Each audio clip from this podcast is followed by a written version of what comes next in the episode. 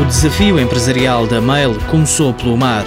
Há 13 anos, esta empresa de engenharia de sistemas de informação teve como primeiro produto uma aplicação para transportes marítimos.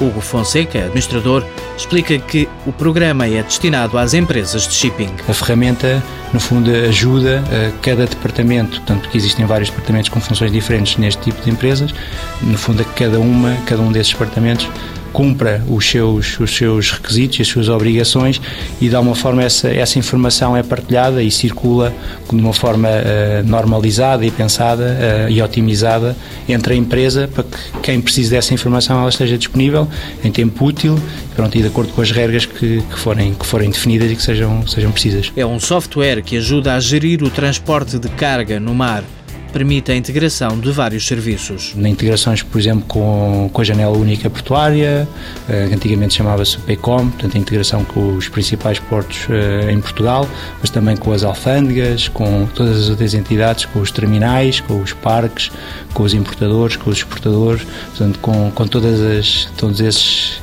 essas diversas entidades que participam e que, pronto, e que contribuem para, para o serviço final das empresas que prestam o serviço de transporte. O programa informático da Mail está implementado em cerca de 10 países da Europa e de África. O nosso primeiro cliente foi uh, o Grupo Iberolinhas, depois temos clientes como a MSC Portugal, portanto, o segundo maior armador a nível mundial.